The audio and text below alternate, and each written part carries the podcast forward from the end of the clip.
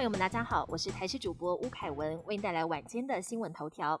台湾境内面临 Delta 病毒的威胁，台大公卫专家陈秀熙分析，从屏东群聚案来看，目前已经传到第三代。如果以英国去年十二月爆发疫情时的模式推估，这一波群聚感染规模恐怕会高达七十五人。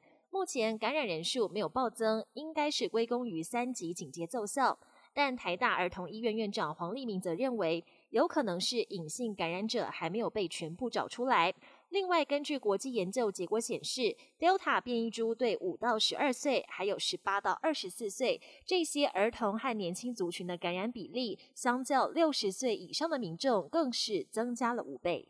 第三批台湾自购的莫德纳疫苗，下午四点四十分顺利抵达台湾。这回运抵的疫苗数量有四十一万剂。盘点先前到货的疫苗量，莫德纳加 A Z 总计有五百二十六万多剂。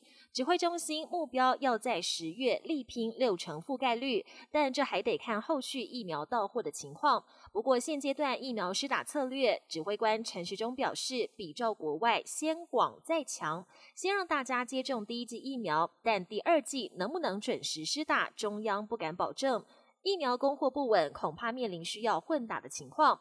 中研院兼任研究员何美香就建议，台湾可以自己先做疫苗混打评估。为了防堵 Delta 变种病毒入侵，指挥中心规定，从印度、秘鲁等七个高风险国家入境后，都要集中检疫十四天，而且入住检疫所时和检疫期满都要 PCR 筛检。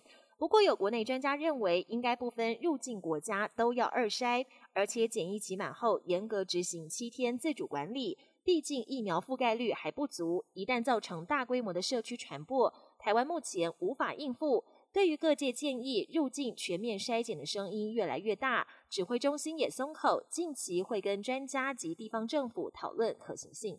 国际焦点：台湾疫苗短缺，除了多国对台援助疫苗，部分台湾民间企业也积极洽购海外疫苗。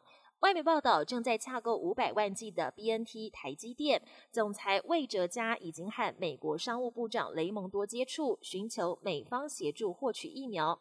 雷蒙多也给了正面回应，但并未透露更多细节。另外，台美贸易暨投资架构协定 （TIFA） 谈判停摆五年后重启。在美国对台援助疫苗、全球半导体供货吃紧的背景下，部分人士质疑美国有意利用疫苗换取台湾晶片，但遭到白宫发言人沙奇否认。宣称境内零确诊的北韩，难道防疫破功了吗？北韩官媒报道，领导人金正恩在会议上大发雷霆，痛斥官员防疫无力、无能又不负责，导致发生危及国家人民安全的严重事件。金正恩更向政治局常委在内的多名高官开刀，将他们通通开除。外媒推测，可能北韩国内已经出现疫情，并想借官媒之手向国外寻求疫苗援助。全球疫情仍然严峻，但国外有些地区疫情稍见缓和，逐步对外国观光客解封。